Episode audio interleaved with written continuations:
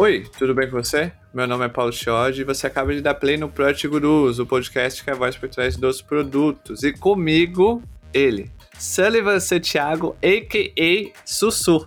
Hã? Gostou dessa, dessa apresentação, Sullivan? Você tá bem? Tô, tô bem, e você, Xod? A gente já, já chega com intimidade, legal. isso, isso. E eu estou muito influenciado por Rodrigo Góes. Então, Sullivan Santiago, a.k.a. Sussu, é, aqui com a gente. Sullivan, você não está no fuso horário brasileiro, né? Você está você tá onde? Ah, atualmente eu estou morando nos Estados Unidos, no estado do Colorado, numa cidade chamada Denver. Olha só. E como que é viver em Denver? É frio. ah, é, mas assim, é uma cidade bastante jovem, que no passado é, trabalhava muito mais em recursos naturais e turismo, mas ela tem se desenvolvido bastante nos últimos anos, principalmente nos 10 anos ela dobrou de tamanho, trazendo muita empresa de tecnologia, inclusive. Então é uma cidade que pulsa bem-estar, celebra o viver, e tem uma natureza incrível para você se aproveitar e para quem gosta então da famosa, né, o, o, o, balanço entre vida e trabalho, aqui nos parece um excelente lugar. Ótimo. E a gente vai saber mais sobre a história do, do Sullivan Santiago daqui a pouquinho. E hoje é dia de aula. Aula em formato de podcast, conteúdo que em nenhum lugar você vai ver. É aqui, é com o Sullivan Santiago, a.k.a. Sussu.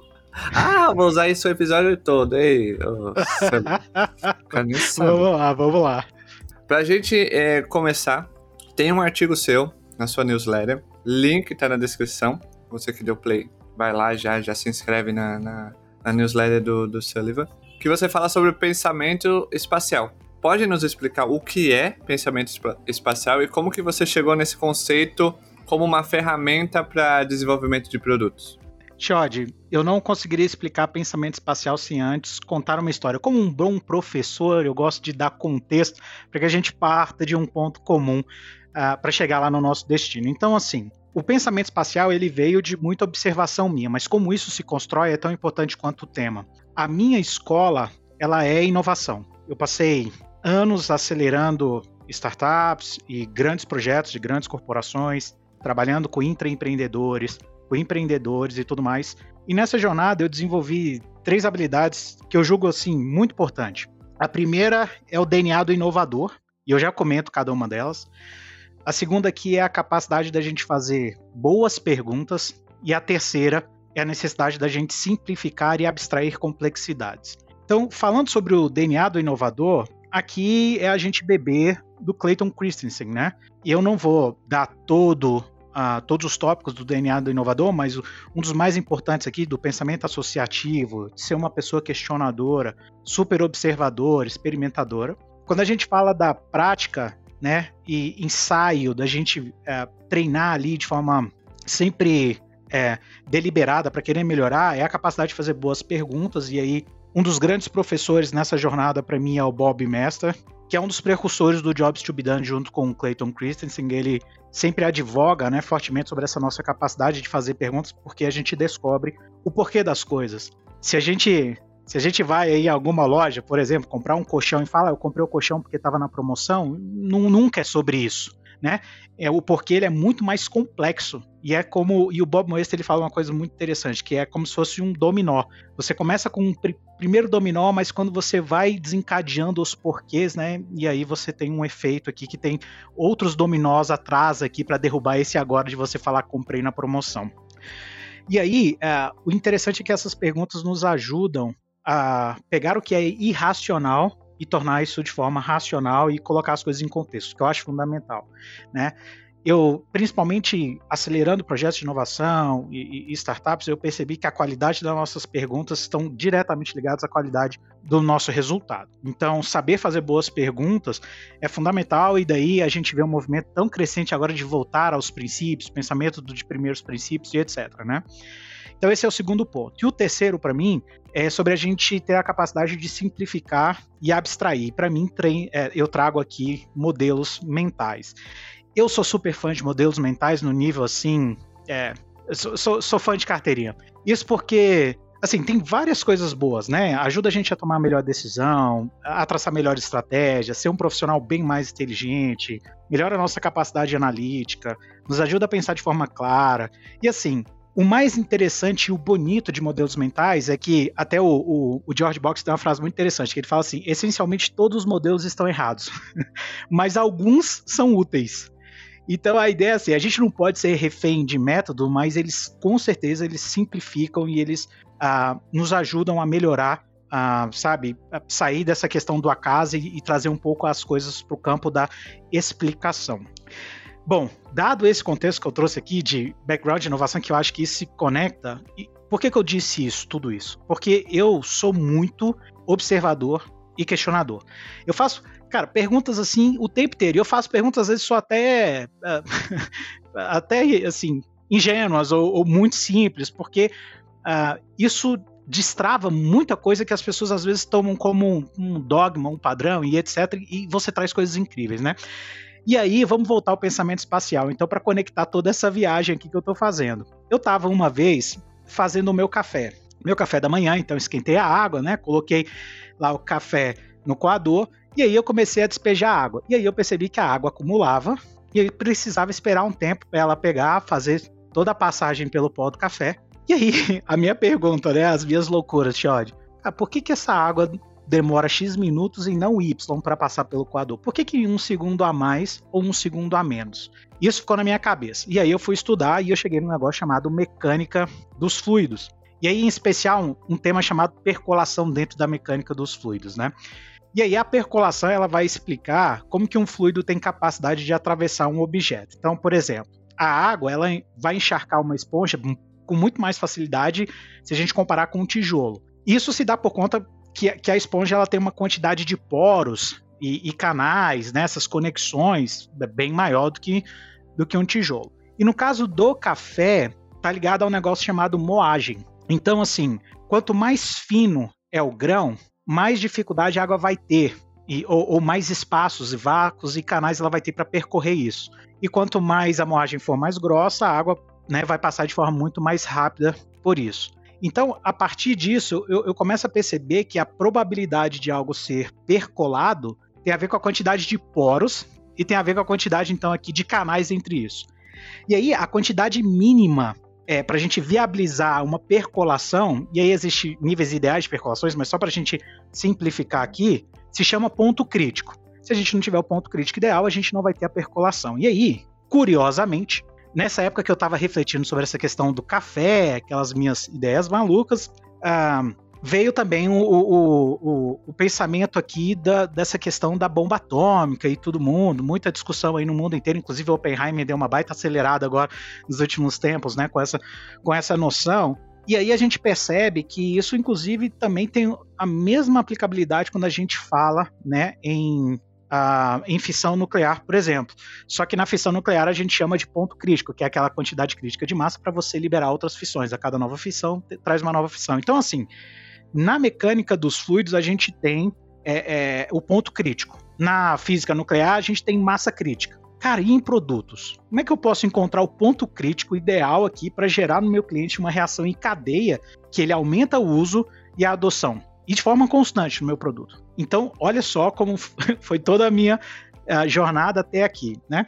E daí pensando é, que a probabilidade de algo ser percolado ela vai ter a ver com a quantidade de poros e canais, aí eu fiquei pensando, Ok, se eu extrapolar isso para o meu mundo de produtos, como é que então eu crio poros e canais? E aí me vem um exercício interessante na cabeça de, tá, talvez aqui o produto, ele, o meu produto, ele não vai existir em um vácuo, né? Ele, produtos nunca existem de forma isolada, eles sempre se encaixam em sistemas maiores, né? Daí também, até um outro assunto que está super uh, ganhando força aí é pensamento sistêmico, né? E de uma forma muito mais científica aqui, né? Mas aí eu comecei a pensar, tá, mas aonde o meu produto se encaixa dentro, dentro de um sistema que me conecte com outros poros? Como é que eu crio outros canais? E aí veio um insight, então, do aprendizado uh, espacial, ou pensar aqui de forma espacial. E a ideia é assim: o pensamento espacial é a gente considerar os objetos em termos do seu contexto ali. E quando eu falo em termos do seu contexto, estou falando de qual é a localização desse objeto no espaço da vida da pessoa, no espaço físico, no espaço intelectual, é, eu, eu, deveria ser capaz de questionar o porquê desses objetos estão ali, quais são as relações que eles trazem em interconexão com outras coisas.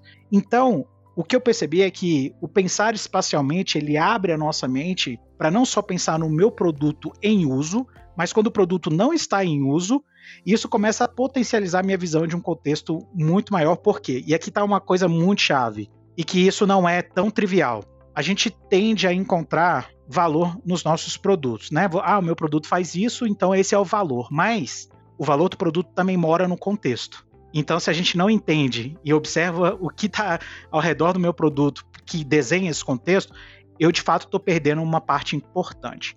Então, o pensamento espacial, desculpa, o pensamento espacial veio de toda essa jornada. Quando a gente iniciou esse episódio, eu falei que seria aula, não? E é aula.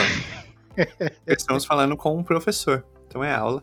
E escritor também. O link do livro do Sullivan está na descrição também do episódio, tá? Se conecte com o Sullivan em todas as redes sociais possíveis. Assine a newsletter. Dito isto, recados rápidos para a gente voltar para a aula. Então, arruma o fone aí do ouvido, que vem aula aí e vai ser importante para você. Recado número 1. Um, tá ouvindo pelo Spotify e Apple Podcast? Clique no botão seguir e deixe suas 5 estrelas, por favor. Isso nos ajuda no algoritmo.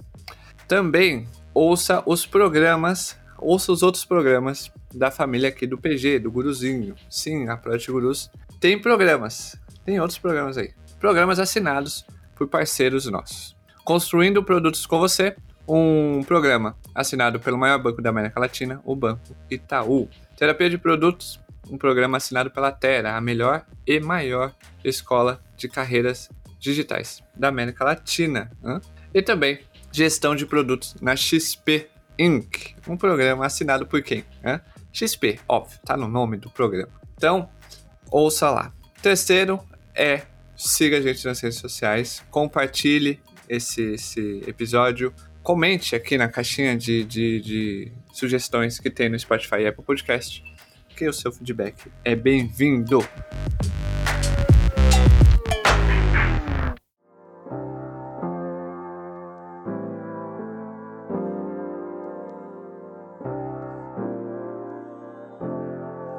Pronto, recados dados, hora do intervalo já passou.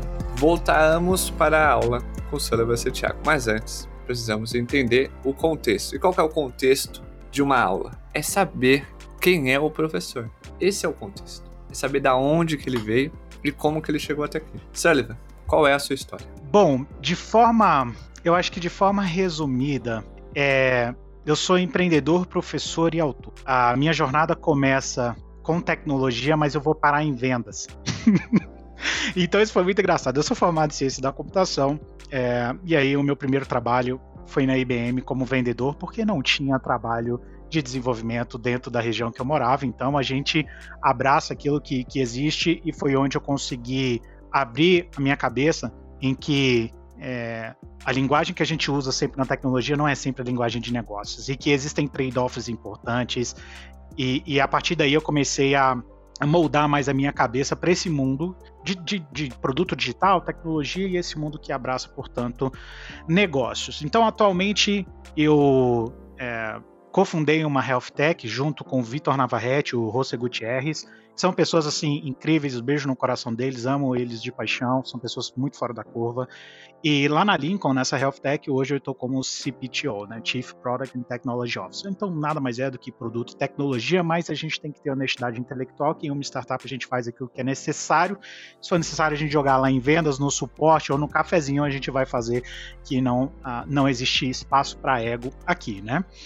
Uh, só para deixar também, talvez os ouvintes aqui dentro do na mesma linha aqui, o que, que é a Lincoln? A Lincoln a gente ajuda pessoas que têm doenças crônicas a terem mais autonomia e qualidade de vida na gestão. Né? Então, é, esse é o pitch, mas se a gente for colocar em termos de produtos técnicos, nós somos um SaaS em que a gente viabiliza uh, empresas que oferecem cuidados primários ou secundários, né, a, a montar linhas de cuidado e, e, e, colocar uma terapia digital de pé é, essa jornada já vem de um bom tempo, mas aquilo que me levou, me trouxe até aqui, vem da escola que eu falei de inovação. É, depois da IBM, como vendas, eu acabei é, me envolvendo bastante com o mundo de startups. Fui uh, um dos sócios da da ACE, que por muitos anos foi considerada uma das maiores aceleradoras de startups do país e hoje é, é uma das grandes empresas de inovação do Brasil. Então, a minha jornada está conectada dentro, dentro aqui do mundo de tecnologia e negócio como um todo e bastante startup. E o Sullivan vai acelerar o PG. É... Ô, Sullivan, só uma dúvida aqui. A Lincoln já é unicórnio ou não? ainda, ainda não. Uh, quem sabe? Hoje a gente está com 8 mil vidas na plataforma. É, a gente é a única startup que, quando a gente olha para terapias digitais, está licenciada pela Anvisa como software as a medical device, uma baita conquista também para a gente. A gente é um time ainda pré-série A, bastante enxuto, e mas com, com um pensamento uh, bastante ousado e grande quem sabe aí, espero que daqui a poucos anos a gente volte num papo aqui e a gente comente sobre esse, esse êxito. Não é possível que a Lincoln não é uma única. Não, a gente vai pra rua nesse exato momento fazer manifestações para os VCs tirarem a mão do bolso e investirem. E investe em tanta porcaria aí, Ansela. Oh. Não, é verdade. E, e, você sabe que a Lincoln é uma startup é, investida, né? A gente tem investidores profissionais, tem investidores assim iniciantes, mais pessoa física, e a gente inclusive tem venture capital na nossa jornada. É, a gente deu assim, a gente com certeza tinha uma rede muito forte, mas a gente também deu sorte de trazer bons investidores, sabe? A gente tem uma relação com eles incrível, assim, é, e são pessoas que realmente apostam em ideia, inovar na saúde é um ciclo diferente, não é como eu inovo de repente numa ferramenta de marketing que eu consigo fazer um MVP da noite para o dia, fazer um teste. As coisas são um pouco mais morosas, cheios de regulação, uh, mas, mas estamos num bom caminho aí. Não é da noite para o dia. Se alguém tivesse falado isso para a Holmes, é Holmes, né? Da Teranos, ela não teria passado. Ah, Ex exatamente, exatamente. É, esse playbook já não funciona mais. Enfim, essa é a história de Sullivan Santiago. Né? E agora a gente vai dar continuidade à nossa aula, que é a gente entendeu o contexto e o que é pensamento espacial e como que esse conceito agrega a desenvolvimento de produtos. O segundo, a segunda etapa disso é como é, eu, eu e quem está ouvindo pode aplicar na fase de concepção e design de um produto o pensamento espacial. Se você tiver alguma experiência, acredito que é, você tenha usado o pensamento espacial na Lincoln, né? Uhum. Uhum. Não. Depois que você ganha essa noção e essas lentes do pensamento espacial, parece que você começa a ver tudo dessa forma. É como eu tô querendo um carro da cor verde, de repente você só acha carros verdes na rua que antes era improvável, né? Mas assim, uh, na questão do como, assim, no fim do dia, o que, que a gente quer com o produto, né? E, e, e com o seu desenvolvimento, seu design, a gente quer um comportamento determinado. No caso da Lincoln, o que a gente quer é que essas pessoas sejam engajadas com seus dados de saúde, porque a gente pode entregar ali um melhor desfecho clínico para elas, né?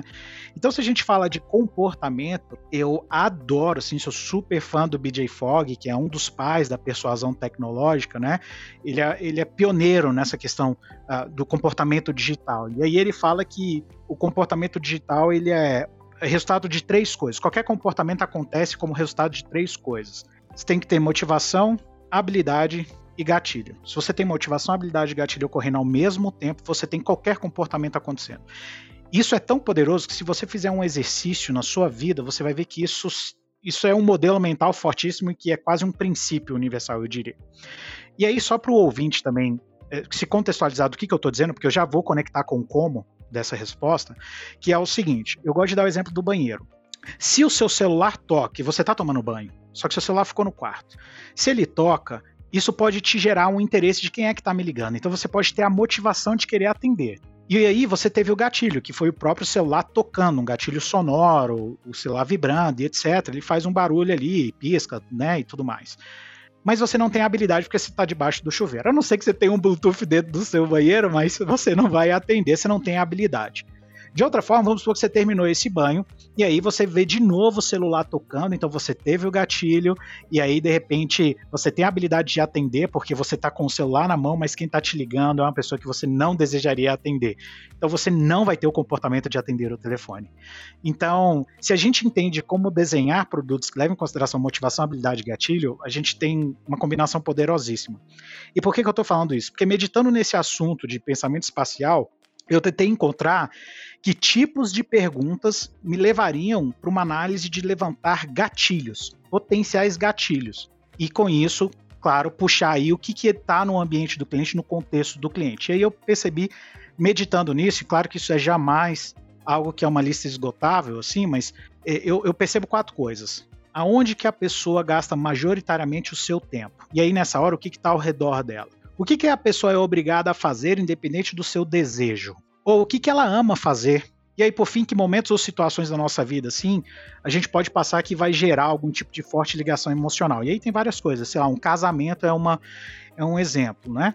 Então, uh, se a gente entende que o pensamento espacial, portanto, é uma maneira de você encontrar no contexto do cliente, no ambiente do cliente, gatilhos para levar para uso e adoção do seu produto, aí sua cabeça começa a explodir você começa a ver excelentes oportunidades. Então, no caso do nosso paciente, olha que interessante. A gente trata muitas vezes de doenças que são multidisciplinares, Jorge. Tipo, quando a gente pega em especial aqui diabetes e hipertensão, você não só corrige uh, isso ou deixa ela regulada dentro do controle com um medicamento. É uma série de coisas. A pessoa tem que fazer atividade física, não pode estar com nível de estresse alto, tem que dormir bem, e uma série de coisas. E aí, parte da jornada, por exemplo, dessa pessoa é fazer ali uma atividade física. E dificilmente uma pessoa faz atividade física é, sem ter uma música.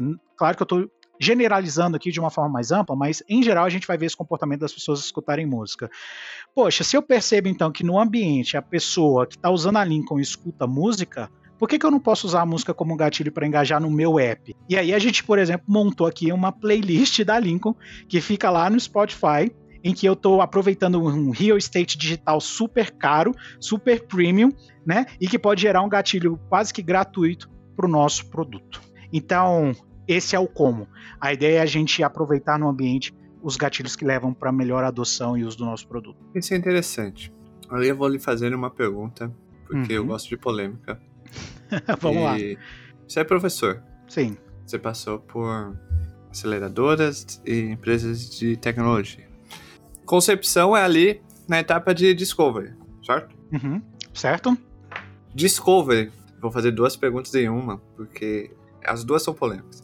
Discovery, tá. na sua opinião, tem que ter time box? E segundo, o pensamento espacial ajuda a reduzir o tempo do Discovery? O que, que eu aprendi na linha de frente, no campo, trabalhando com inovações, é que quanto mais a gente apressa o ROI de algum projeto, mais a gente deixa de otimizar para boas linhas exploratórias porque, obviamente, a gente tem essa restrição no, no, meio do nosso caminho.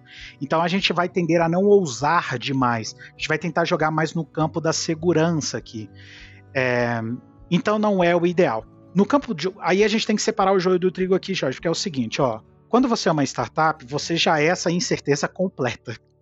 E você vai ter um investimento, e a gente sempre fala, né? Pô, você empreender é como pular do prédio e tentar construir um avião antes de você atingir o chão. E, e é verdade. No caso de empresas, não necessariamente. Elas podem fazer um, um grande funil e trabalhar, né? com várias ideias e controlar o funil com seleção é, dessas ideias e progresso. Então você pode ter numa boa ideias em H1, H2 e H3 que a gente fala, horizonte de curto, médio e longo prazo, e aí trabalhar de uma forma muito bem. Então tá, então é, essa é uma questão de campo que eu aprendi. Na prática também, Xad, e aí falando como alguém que é empreendedor aqui, você não tem todo o tempo do mundo. Lamento, mas esse é, um, é, é uma fantasia que não existe na prática. Todo mundo queria ter um tempo para fazer um produto perfeito, mas não é assim. A gente tem que, né, tá confortável com essa questão de levar um produto às vezes que nem é o ideal, em que a gente vai aprender muita coisa. Então, eu acho que Discovery tem que ter time box sim. E se você não coloca, o mercado vai colocar. E você só não percebeu isso. Porque ou a tendência está passando, a oportunidade está passando, o, o, o, apetite dos investidores está passando, sabe? Tem um monte de coisa acontecendo. Então, se você ainda não se ligou, desculpa, mas o mercado já está ligado. Uh, bom, então você está falando do Discovery tem que ter time box, eu, eu sou muito fã do time box. E outra coisa que eu aprendi é que quanto mais você restringe tempo, se você selecionar as pessoas certas dentro de um projeto, assim, elas vão vir com ideias mais incríveis ainda. Eu aprendi que restrição puxa criatividade, se você tiver essa combinação certa de pessoas aqui. Não, tô aqui meio que, ou que área é um pouco disso, vai, uh, mas essa é a ideia. E sobre pensamento espacial a, a ajudar a reduzir o, o tempo, eu acho que o pensamento espacial ele é melhor aplicado quando você de fato já colocou um produto na rua e você está explorando a percolação. Então você já venceu a primeira linha ali de, de poros para preencher e agora você quer preencher outras coisas aqui e aumentar a adoção e uso. Então acho que ela vai vir um pouco depois. Boa. Você falou sobre OKR, a gente falou sobre Discovery. É... Como que o pensamento espacial se integra com outras metodologias que a gente usa no, no dia a dia, né? É, na nossa área e tal. É, ele tá mais pro, pro Agile ou pro Lean? Existe alguma, alguma sinergia ou conflito entre eles? É, essa, essa é uma pergunta muito genial. E lembrando, né? Eu sempre sou a favor da gente não ser refém de métodos. A gente tem que ter clareza de pensamento e saber jogar com cada. no seu cinto de competência com cada metodologia naquele momento correto. Mas, na minha opinião, na verdade, o pensamento espacial ele expande. Tem uma figurinha muito legal na internet que, se o pessoal dá um Google aí, agora vai achar, e é muito famosa. Você já deve ter visto isso na sua jornada um trilhão de vezes. Que é Uh, um, um, gráfico que mostra aonde o design thinking se encaixa versus o lean versus o agile. E aí, basicamente, nessa figurinha, é como se fosse uma figurinha no tempo zero até o tempo um de entrega do produto. Aí ele fala assim: ah, o design thinking ele significa explorar o problema. O lean significa construir a coisa certa. O ágil é construir a coisa certa de forma certa. E aí, aonde entra então o pensamento espacial e a percolação? Para mim, entra numa questão chamada colocar o produto em um contexto maior. É você enxergar contexto além do valor direto que o teu produto entrega. Então, como eu disse antes, assim, o contexto ele adiciona tanto valor na solução como o produto em si. É, e essa forma de ver, Shod, ela é nova, não é uma coisa muito trivial que as pessoas estão discutindo, né? A depender da situação aqui, é, o, o, produto muda de propósito. E tem uma coisa interessante, quando eu cheguei, eu estou aqui nos Estados Unidos, Shod, há cerca de um ano, e quando eu cheguei aqui, assim, você chega prestando atenção em tudo, e, e, várias coisas são diferentes, né, do que a gente aprendeu e construiu de visão de mundo. Mas tem uma coisa que é interessante que é a quantidade de, de, de carros exóticos, né, supercarros e tudo mais, é uma coisa que chama a atenção. É, mas sabe o que é curioso? Aqui em Denver, por exemplo, a gente tem estações muito claras. A estação, quando chega no inverno e neva, você não vê esse tipo de carro na rua. Então, olha só, todo o valor do produto, que é ser um super carro no contexto de inverno de neve, ele some. E aí que vem a pergunta, tá? Então, existe maneiras de potencializar o uso do meu produto? Então percebe que o, o, contexto ele tanto potencializa quanto ele restringe o valor do seu produto. E é aí que tem que vir a sacada da gente ler melhor uh, contextos. Muito se fala de contexto. Existem duas frases que eu gosto de falar bastante, que eles não, é que ele não é, essas frases não são de nenhuma pessoa que trabalha com tecnologia e com produto. Certo. Trabalha numa área que eu acho que dá para correlacionar com o que a área de produtos é, que é gastronomia. Ah, eu amo essas correlações assim inusitadas, é isso aí. Alex Atala, a lenda máxima da culinária brasileira, tem duas frases muito muito boas. Eu vou falar apenas uma aqui. A segunda, você vá no YouTube e assista o episódio do dia 22 de agosto do Masterchef, onde ele fala sobre repertório do cozinheiro. E repertório não é questão de saber é, todos os frameworks e ferramentas. É outro rolê. E passa muito pelo contexto. Repertório é questão de é, ter a consciência de ler o contexto de maneira rápida e se adaptar de maneira rápida. Esse é repertório. Enfim.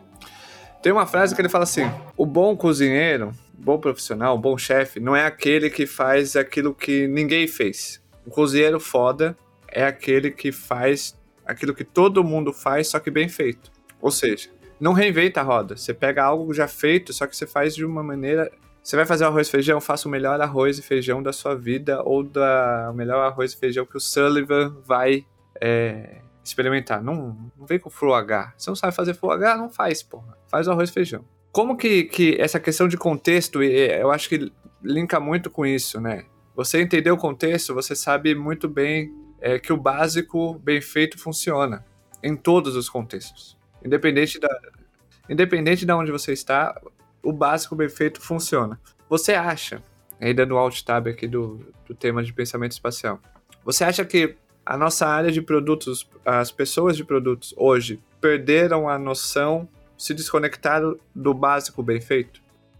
Um silêncio ensurdecedor. É, é, essa, essa é uma pergunta assim, né? Eu, eu, tenho, eu tenho um grande colega, um colega que dizia que texto fora de contexto é pretexto para heresia.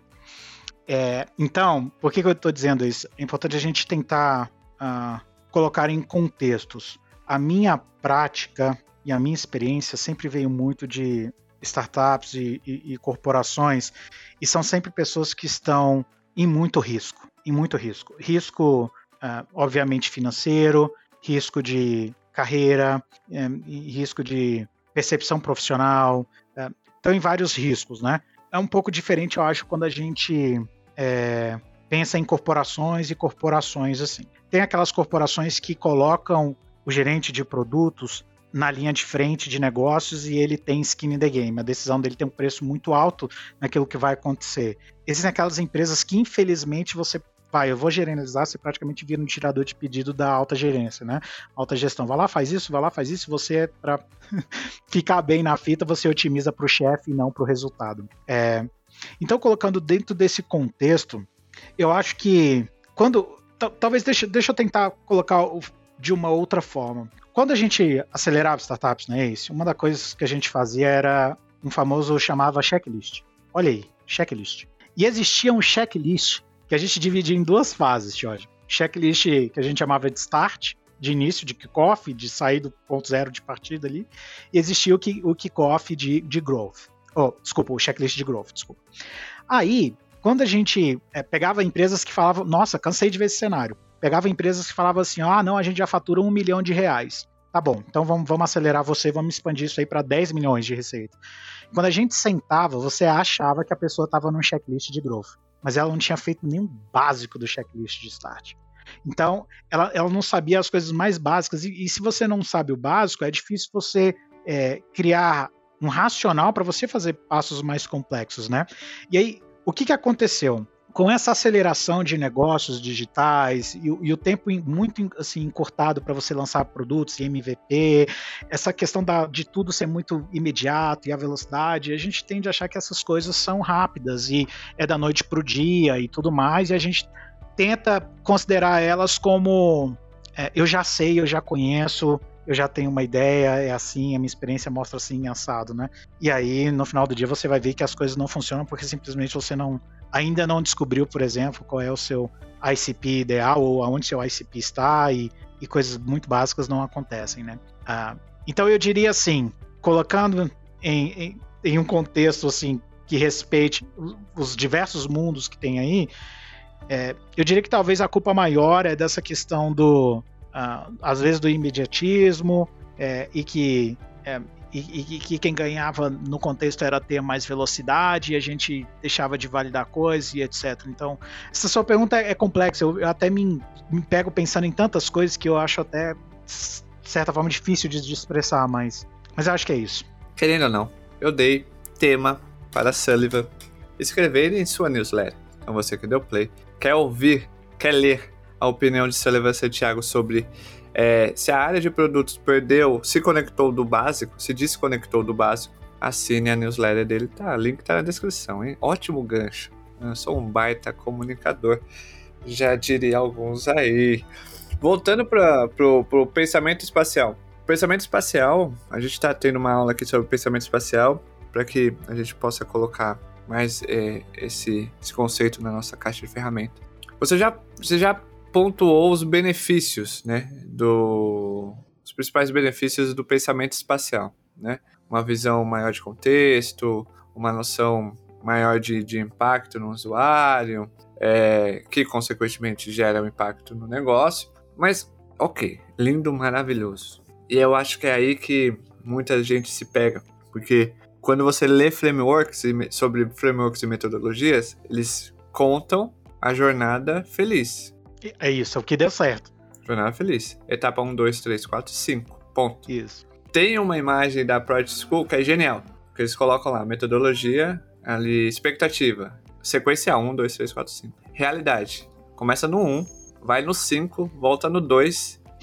Você cria o sexto, cria o sétimo, aí você cria o, o décimo, que nem tá na sequência, mas você cria e você e volta uhum. pro 3, 4, 5. Genial. Então, uh, pensando nisso, quais são os desafios de aplicar o pensamento espacial no dia a dia e, e como que é, os project managers podem superar esses desafios? Existem algumas dicas? Se a gente Claro, existem diversos desafios que eu vejo para a gente, de fato, colocar o pensamento espacial em prática. Assim, é, se a gente está falando que o pensamento espacial é a gente ampliar né, a nossa capacidade de visão do jogo, no tabuleiro de negócios, entender que o produto deixa de ser feature e vai para o campo de solução, isso às vezes vai transcender o seu produto. Uh, o, o, gerente de produtos ele precisa estar tá também em contextos corretos para que isso é, tenha sucesso. E aí, por exemplo, se você é um gerente de produto que encontra muita barreira para falar com o cliente, isso é um desafio. Senão, como é que você consegue ganhar um contexto correto? E, infelizmente, tem empresas que a área de sucesso do cliente bloqueia, ou é o vendedor que fala, ou é só o time executivo que alcança. Existem essas coisas, né? Então, esse é um problema. Mas se você, de repente, aquele gerente de produto que é o tirador de pedido da linha executiva que eu acabei de falar, se você não tem acesso aos dados da empresa, é um silo muito reservado e as pessoas sabem, deixam aquilo ali de uma forma as sete chaves, guardadas as sete chaves, você não tem tanta liberdade para ver esses dados, manipular, brincar com esses dados, em caso onde a empresa tenha os dados disponíveis, né? É, ou se você de repente é aquela pessoa que está carregando a, a capa do herói, que vai ser a que vai chegar e vai resolver tudo e tudo mais. Esse tipo de pensamento já te limita muito, então é um baita desafio. Uh, a gente, é, se a gente não tem liberdade para errar, porque parte-se por explorar e fazer testes, experimentos. Então, se for uma cultura do, uh, do anti-erro, do imediatismo, né, isso atrapalha demais a gente também explorar coisas inovadoras e, portanto, botar o pensamento espacial em prática aqui. Se a gente está super otimizado para ROI a curto prazo, a depender disso, você vai ter que é, lutar outras brigas, né? Aqui no final do dia. E se também você não tem voz para influenciar os stakeholders, liderar, envolver, fica difícil, porque não se constrói pensamento espacial com um time de uma pessoa. Ponto. Você tem que colocar um time de várias pessoas para jogar junto com você. Então, eu acho que essa é a lista de desafios. Então, obviamente, se a gente for ver o contraponto, vai ser o seguinte: se você tem no seu trabalho, na sua prática, liberdade é, para trabalhar em desafios, se você adora diversidade, abraça diferentes opiniões, se você é uma pessoa que questiona, é curiosa, consistentemente pergunta, tá, e, e se? Né, se você tem acesso aos clientes, se você tem acesso aos dados, se você é uma pessoa inconformada por natureza, se você comunica bem, navega em diferentes níveis da empresa, como stakeholder, aí é um prato cheio.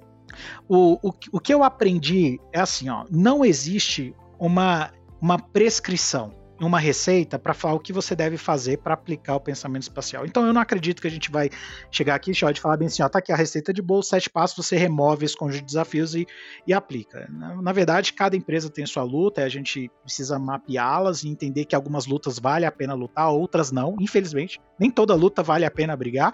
E é por isso que muita gente sai frustrada de empresa. Acho que você ouve isso toda hora, né? Ah, não, mas na minha empresa não dá para fazer isso. Mas é isso mesmo, amigão. É isso mesmo, você se adapta ao jogo e tenta fazer e, e, por outras estratégias, mas bater de frente é o que não vai acontecer. E, e, e ponto, né? Então, eu acho que rebeldia no nosso, no, no, no, nosso meio, assim, ele não funciona e o melhor caminho é a gente conquistar por influência e então não temos prescrição, mas é isso. As, as pedras do jogo estão aí no campo para a gente jogar. Esses são os desafios, né? Existe alguma ferramenta específico que você recomendaria para que quem deseja incorporar o, o pensamento espacial em, em, em, seu processo use? É, é uma excelente pergunta. O que eu percebo assim, a gente não pode falar de jornada, porque geralmente quando a gente constrói jornada, a gente faz a jornada de uso do nosso produto. Pensamento espacial é, é transcender isso, né? Transcender, desculpa. É sair da, dessa visão, inclusive ir para não jornada, entender como isso circula com outros objetos e etc. Então, uma das ferramentas que eu gosto muito, e eu falei aqui no começo da nossa conversa, é o pensamento sistêmico, porque ele nos ajuda a entender não só a relação de causa e efeito, que é, é muito simples para a gente explicar produto, porque é, é um pensamento linear, mas algo sistemático de, de feedbacks e loops dentro de um sistema. É, só para simplificar, assim, olha o tanto que o pensamento sistêmico como ferramenta é algo incrível e dá para você botar isso em gráfico, né? Com desenho, setinha apontando, botar o que, que tem, o que, que influencia o que, o quanto e etc. Tem uma história tão interessante que, que, que, que me ocorreu agora, que é ali nos entre os anos 1920 e 1940, não conseguiria precisar aqui para você, mas tem uma história muito interessante de um pesticida chamado DDT. E aí, quando eles criaram o pesticida, que a ideia era eliminar mosquito, né, ali da, das plantações e tudo mais, é, se você pensar como um produto pensamento linear, é, eu criei esse produto, ele vai matar mosquito, portanto eu tenho uma lavoura salva de mosquitos. Mas o que aconteceu foi o seguinte: olha o pensamento sistêmico. Ele começou a matar mosquitos, aí a população de pássaros, que eram os predadores, começaram a morrer. Consequentemente, a natureza fazendo o que ela sabe fazer excelentemente bem, que é né, mexer no nosso DNA de forma evolutiva, criou mosquitos que eram resistentes ao pesticida. Aí, de repente, o que é que a gente teve? Uh, mosquitos crescendo porque eram resistentes ao pesticida, Uh, o pessoal aumentando o uso de pesticida para matar os mosquitos que estavam aumentando e os pássaros morrendo. Ou seja, no final do dia, pesticida não, não resolveu nada da situação e só piorou como um todo a longo prazo. Isso é um exemplo, uma foto de como a gente olha um pensamento sistêmico. E, e, e será que realmente uma pessoa que estava criando um pesticida desse entendeu que qual é o contexto do lugar, quais são os atores, os objetos, os eventos, os padrões, uh, quais são as estruturas que tem ao redor daquilo que o produto está colocado em contexto? É por isso que eu falo assim, é, que, é, que é importante a gente colocar em contexto, cara. Outro pensamento aqui que me veio na cabeça rap, rapidinho, Xad, é assim, ó. Quantas vezes a gente não foi em fila de shopping e reclamou da fila na praça de alimentação? Ah, que fila grande, deveria ter um app. Um app que resolvesse fila. Se você não ouviu isso, você vai ouvir em algum momento. É, mas ah, isso é pensamento linear. Tá, se a gente pensar de forma sistêmica, a gente tem pessoas, a gente tem sistemas, a gente tem treinamentos, a gente tem horário de funcionamento, a gente tem eventos que estão acontecendo, tem tanta coisa aqui. Tem lojas fechadas ao redor que podem estar empurrando o fluxo. Então, essa é a ideia quando eu falo da gente explorar melhor. Então, uma delas é o, é o, o pensamento sistêmico, que é excelente. E a partir dela tem várias coisas. Pensamento de segunda ordem, é, pensar com primeiros princípios, porque isso você é forçado, análise de, de bottlenecks, para você encontrar restrições em sistemas, coisas desse tipo, é, é uma excelente ferramenta. E a outra, que é uma coisa que as pessoas, é, de certa forma, elas já já tem dentro de si, mas talvez a explorar de forma deliberada, é a curiosidade. É você ampliar ela e você se expor, né? Então, assim, qual foi a última vez que você investiu tempo uh, com você? Vamos separar primeiro você como gestor de produto, depois você em time. Você pensando ali sozinho, tirou um tempo de qualidade para você pensar na solução do cliente saiu da loucura, da correria ali de entregas e tudo mais, aí você está pensando de forma estratégica, que você saiu, é um dia só para olhar isso. Qual foi a última vez que você exerceu, né, a, o e se? Tá, e se a gente fizer isso, e se a gente fizer aquilo, quais são as consequências? Qual foi a última vez que você rodou um workshop de ideação? Tem muita gente que tem preconceito com workshop de ideação porque a gente está naquela, não, é discovery. Não, mas tudo bem, meu amigo. Se você não tiver 1% lá que é a ideia e for uma boa ideia, nada adianta os seus 99% de execução. Então a gente tem que ter de, de fato aqui algo que nos ajude a explorar também algumas ideias inovadoras e às vezes ideias baratas. Como exemplo que eu coloquei na Lincoln aqui, a questão do, da playlist foi super barata, né?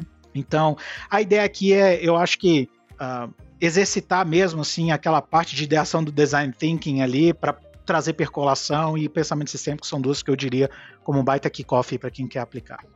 Tem um texto na nossa newsletter sobre pensamento de segunda ordem, que é justamente você ir além dessa, desse imediatismo, né? É perguntar, tá, se eu fizer isso, qual é a consequência? Né? Muitas das vezes a primeira ordem, que é o imediatismo, a consequência é boa, mas a médio e longo prazo essa consequência ela se transforma numa coisa ruim para o negócio, até mesmo para o usuário. É... Não, total. Então, link está na descrição. Todos os links estão na descrição. Dito isto, Sullivan, você deu o exemplo do, do shopping? Então, teve um belo dia que eu falei assim: pô, deveria ter um serviço de aluguel de guarda-chuva. Porque São Paulo é São Paulo, não? Uhum. De repente chove, você tá sem guarda-chuva, você tá num lugar ali público, você vai ali. posso o... confessar que eu já pensei isso também? pô, aí tá, pensei. Hum. Dias passaram, tal, sei o quê. Aí eu tô andando em um shopping na... aqui em São Paulo. Isso aí é muito tempo atrás. Uhum. E não é que inventaram o aluguel de guarda-chuva? Acho que era R$ 1,00, é, por um tempo. Você pegava da máquina ali. Guarda-chuva bom, de boa qualidade, tá? Não é guarda-chuva vagabundo, não. Boa qualidade. Você pegava, usava e no aplicativo ele mostrava outra, outro lugar para você deixar, né? Ou você poderia deixar no mesmo lugar onde você pegou. Certo. Ótimo serviço, ótimo serviço. Então, muitas das vezes, esse. Pô, e se? E se? Se você fazer. É o lance dos cinco porquês, né, Sullivan? Só que aí é- você transforma no se, né? Os cinco se.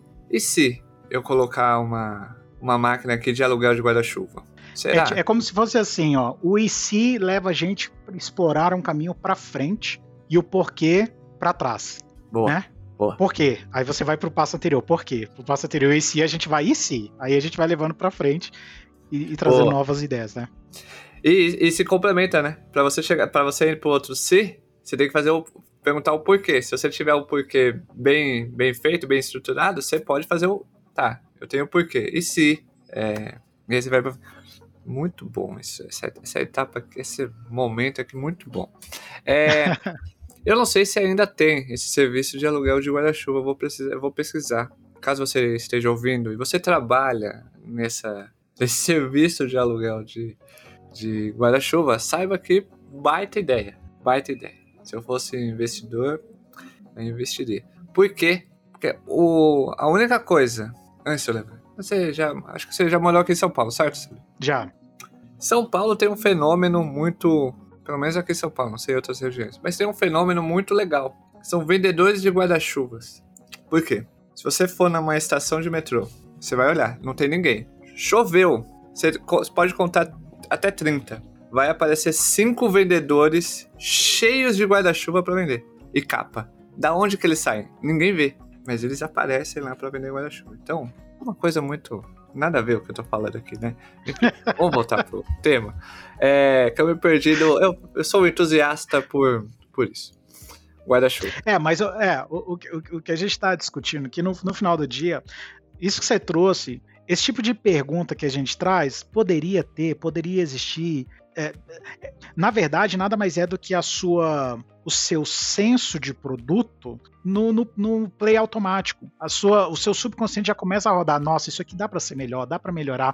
Tem que ter uma alternativa melhor. É, isso é excelente. A ideia é que a gente um dia deixe de querer praticar isso ah, de forma consciente, eu estou praticando o exercício do e se, e isso vem de forma pum, natural. Isso é bom? É ruim? Não sei. Isso pode te levar parafusos. Ah, com certeza. Estamos chegando ao final do, do episódio.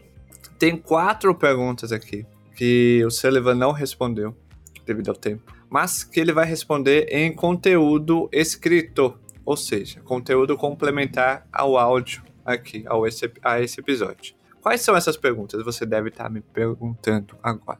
É, como que o pensamento espacial pode melhorar a experiência do usuário e a adoção do produto? Ele vai trazer exemplos de como isso é, é eficaz. Como os Product Managers podem treinar suas equipes para pensar espacialmente. Ele vai trazer, se tem, né, exercícios e como fazer esses workshops. É, como é, ele vê o futuro desse conceito de pensamento espacial e se esse existe algum desenvolvimento emergente ou tendência para isso. E também a gente vai fazer o quê? O quê? A gente vai falar sobre a Lincoln e vai entender como que a Lincoln usa o pensamento espacial em seus produtos. Então, quatro perguntas aqui, quatro questões que o Sullivan é, vai fazer por escrito com a gente aqui do Project Guru. A gente vai é, criar isso em conjunto com ele e vai compartilhar nas redes sociais, vai fazer todo esse barulho que a gente gosta de fazer. Então, enfim, é isso. Certo, Sullivan? Certíssimo. É isso. Então, você que deu play, muito obrigado por ter ouvido mais uma aula em formato de podcast aqui da Project Gurus. Hã? Somos quase uma escola em formato de podcast. E é gratuito. É, Sullivan, muito obrigado. Você está aí nos Estados Unidos, em Denver, é, no frio, gostoso aí de Denver. Tá frio agora aí? Não, mas a gente já está caminhando para o final aqui da, da, da primavera. É, mas eu estou aqui em aproximadamente 25 graus. Tá ok hoje. Tá ok, tá ok hoje. É, Muito obrigado pelo seu tempo. É uma honra, uma honra. Primeiro, ter você aqui no Project Gurus. Segundo, é uma honra ter você no Zap. Hã? A gente lá trocando muitas vezes. Eu encho muito seu saco. Peço já desculpas aqui. E terceiro, é, é uma honra é, ter você na área de produtos de maneira acessível para que todo mundo possa aprender com você. Então, muito obrigado. Shot, você sabe que eu, como, como um professor, um educador, uma pessoa que voluntaria o nosso tempo para esse tipo de trabalho, basicamente, eu tenho um carinho muito especial para quem também faz isso, porque não é fácil. As pessoas estão ouvindo esse podcast agora, às vezes não fazem ideia do trabalho que o Shod tem de cortar, editar, trabalhar nas imagens, distribuição, subir nas plataformas, gerenciar N coisas, analytics, melhorar, tunar e tudo mais. E isso é só só falando de podcast. Imagine as N outras coisas que o Shod não faz. Então, Shod, eu admiro demais as pessoas que ousam colocar sua opinião no mundo, mesmo sabendo que vão estar expostos a julgamentos e eventualmente críticas, porque sempre tem ah, pessoas para jogar nos dois lados. Então, saiba que eu sou super mega fã da sua missão, do seu trabalho, sou um admirador do seu talento e antes da gente começar aqui de forma formal, eu já entrei perguntando, Shod, como é que você está fazendo para viver com esse tanto de coisas que você faz? Me ensina aqui porque eu quero entender qual é a mágica. né? Então, olha, obrigado demais pelo convite. É, é, um prazer poder dividir um pouco do que, que eu medito e o que, que eu penso. Eu, eu faço várias dessas loucuras de análise na minha jornada é, de 0 a 1. Um. Então, eu também me sinto super privilegiado para estar aqui. Muito obrigado. E é com esse depoimento que eu usarei. Eu vou pagar 45 dólares e vou colocar esse depoimento lá na Times Square. Tá? Tem um serviço lá que eu vou colocar esse take lá, tá bom, Salim? a gente coloca lá um link da, da Lincoln, a gente explode a Lincoln de clientes. Colocando o backlink, tá tudo certo. é isso. Muito obrigado por você ter dado play. Siga a Sullivan Santiago nas redes sociais. Beijos, tchau, fui.